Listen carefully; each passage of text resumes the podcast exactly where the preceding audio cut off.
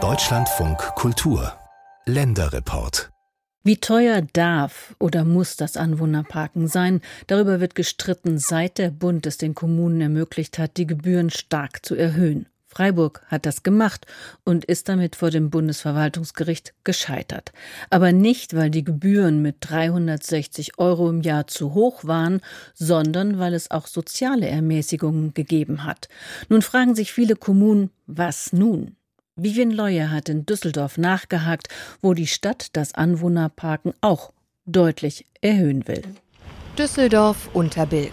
Hier rund um das Friedensplätzchen, einem Platz mit Kaffeetischen unter alten Bäumen, einem Kiosk und Büchertauschschrank, haben viele Anwohner abends Stress. Zumindest die, die Auto fahren. Im Schnitt fahren wir abends eine halbe Stunde in der Gegend rum und selten genug das wir vor der Haustür was finden? Katastrophal. also je nach Uhrzeit kommt man hier sehr, also fährt viele Runden, sagen wir so. Es werden auch viele Autos nicht bewegt täglich. Das, denke ich, ist das Problem, ja. Auch Norbert Czerwinski wohnt im Viertel und kennt die Problematik. Er ist Verkehrsexperte und Sprecher der Grünen Fraktion im Düsseldorfer Stadtrat. Wir haben einen überproportionalen Kfz-Zuwachs in den letzten zehn Jahren gehabt erheblich, die kriegen wir nicht unter. Das ist das Grundproblem in vielen dicht besiedelten Städten in Deutschland oder auch das Dilemma, wie der Verkehrsexperte des ADAC in Nordrhein-Westfalen Roman Sudholz sagt. Der Parkdruck insgesamt ist in den Kommunen halt sehr groß. Man muss ehrlicherweise sagen, wir reden alle von der Verkehrswende, Mobilitätswende, aber die Zulassungszahlen bei den PKWs steigen auch in den großen Kommunen, beispielsweise in Köln oder Düsseldorf. Deutschlandweit wollen Kommunen auch deshalb die Parkgebühren erhöhen. Von bisher gut 30 Euro im Jahr auf 120, 240 oder gar 390 Euro. Möglich ist das, weil die bundesweit geltende Obergrenze für Bewohnerparkausweise vor knapp drei Jahren fiel. Seitdem dürfen Kommunen selbst entscheiden, wie viel das Anwohnerparken kostet. Die Stadt Düsseldorf hat sich Anfang des Jahres entschlossen, ein gestuftes Konzept durchzuführen. Einerseits nach dem Wert der Stellplätze in der Innenstadt etwas teurer, bei 360 Euro, in der Peripherie bis 240 Euro zu entwickeln und äh, bedürftigen Menschen eine Möglichkeit zu geben, einen Rabatt von 75 Prozent zu erhalten. Erklärt der Düsseldorfer Verkehrsdezernent Jochen Kral.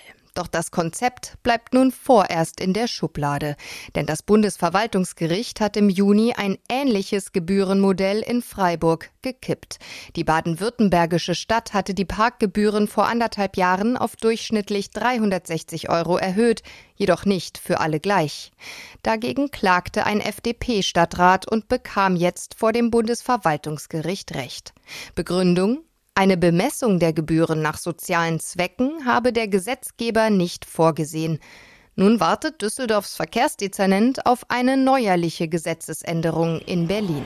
Von daher sind wir jetzt darauf angewiesen, dass der Bund seine Gesetzgebung so anpasst, dass wir auch solche sozial gerechten Modelle realisieren können. Freiburg hatte außerdem, anders als Düsseldorf, die Gebühren je nach Fahrzeuglänge gestaffelt. Wer größere Autos hatte, musste mehr zahlen. Auch das ist nicht zulässig, urteilten die Bundesverwaltungsrichter mit Verweis auf den allgemeinen Gleichheitssatz im Grundgesetz. Düsseldorfs grünen Stadtvertreter Norbert Czerwinski ist enttäuscht vom Gerichtsurteil. Bisher war die Privilegierung des Autos, das heißt für den Auto darf ich gar keine äh, Miete nehmen, legal. Und jetzt sagen wir, und Freiburg hat das ja auch vorgeschlagen, 75 Prozent Ermäßigung für Wohngeldberechtigte. Und da sagt das Bundesgericht, das geht ja nicht. Und das finden wir schon sehr absurd. Auch die Düsseldorfer CDU, die mit den Grünen in der 600.000 Einwohnerstadt regiert und den Oberbürgermeister stellt, geht nun davon aus, dass neue Parkgebühren frühestens im kommenden Jahr eingeführt werden können. Denn ohne soziale Staffelung werden die Preise nicht erhöht, verspricht Schwarz-Grün. ADAC-Verkehrsexperte Roman Suthold befürchtet, dass es sogar noch länger dauern könnte. Das ist das Problem. Der Bund ist jetzt wirklich gerade der Bremsblock. Justiz- und Verkehrsministerium in Berlin müssen die gesetzliche Grundlage dafür schaffen, dass Gebührenmodelle mit sozialen Ermäßigungen, wie in Freiburg, Düsseldorf oder vielen anderen Städten angedacht, auch rechtens sind.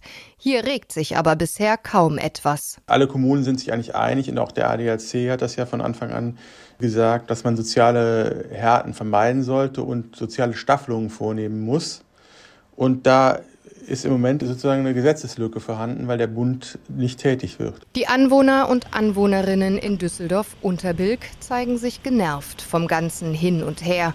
Viele von ihnen würden sogar höhere Gebühren hinnehmen wenn sie denn dann einfacher Parkplätze fänden. Wir haben auch einen Garagenplatz, wir stellen es da auch meistens hin. Aber wenn man jetzt vom Einkaufen kommt oder so, vor der Haustür parken, schnell auspacken, das äh, ist schon wichtig auch. Ich denke, eine Staffelung wenigstens wäre wär schon ja, was für die, für die Familie. Ne? Na, ich finde das aber unsinnig. Mir fehlt auch das Verständnis, äh, aber bin ich glaube ich nicht der Einzige, dass ich ein Fahrzeug benutze, dafür zahle ich dann eh schon Steuern. Jetzt, damit ich den Wagen abstellen kann, also nicht benutze, muss ich auch noch Steuern. Äh, jetzt eine Gebühr zahlen. Und ich kriege nicht mehr eine Gewährleistung, dass ich einen Platz kriege. Der äh, Nah- und Fernverkehr müsste natürlich weiter ausgebaut werden. Also das ist A und O, weil ich muss immer zu meinen Eltern fahren und das Auto, was wir jetzt haben, benutzen wir jetzt noch so lange, wie es fährt sozusagen. Und äh, wenn es dann das nicht mehr tut, dann überlegen wir das anders zu machen, also tatsächlich mit Carsharing und so weiter.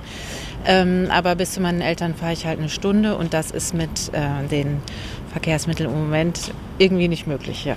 Dieser Ausbau von öffentlichem Personennahverkehr, Radwegen und Sharing-Angeboten gehört auch zum Düsseldorfer Mobilitätskonzept.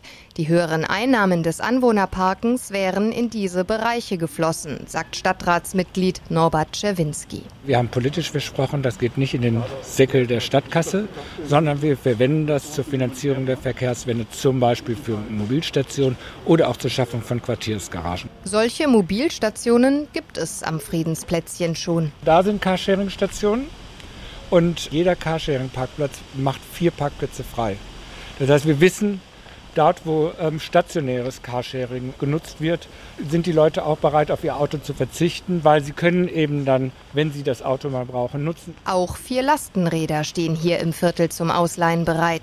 Und? Es gibt dort die überdachten Fahrradstellplätze und es gibt dort, können wir auch mal hingehen, abschließbare Fahrradgaragen, die man mieten kann, weil viele ja in solchen Vierteln, Gründerzeitvierteln, nicht die Möglichkeit haben im Haus. Man kann es nie im Keller tragen oder so. Das heißt, mit solchen Angeboten, die die Stadt macht, kann man Mobilität ermöglichen und damit aufs Auto verzichten. Auch die angedachten höheren Parkgebühren könnten nach Ansicht von Verkehrsexperten eine zusätzliche Lenkungsfunktion haben damit mittelfristig die Zahl der Autos in Deutschland nicht weiter steigt wie bisher. Also ich denke schon, dass das dann auch äh, vielleicht darauf hinwirkt, dass man sich vielleicht Gedanken macht, ob man das Zweitfahrzeug überhaupt noch braucht, was vielleicht nur einmal die Woche oder alle zwei Wochen bewegt wird. Wer sein Zweitfahrzeug allerdings für nur 30 Euro im Jahr parken könne, der behalte es dann eben doch. Für alle Fälle. Anwohner parken auch erhöhte Gebühren für nicht automatisch zu wenige Autos.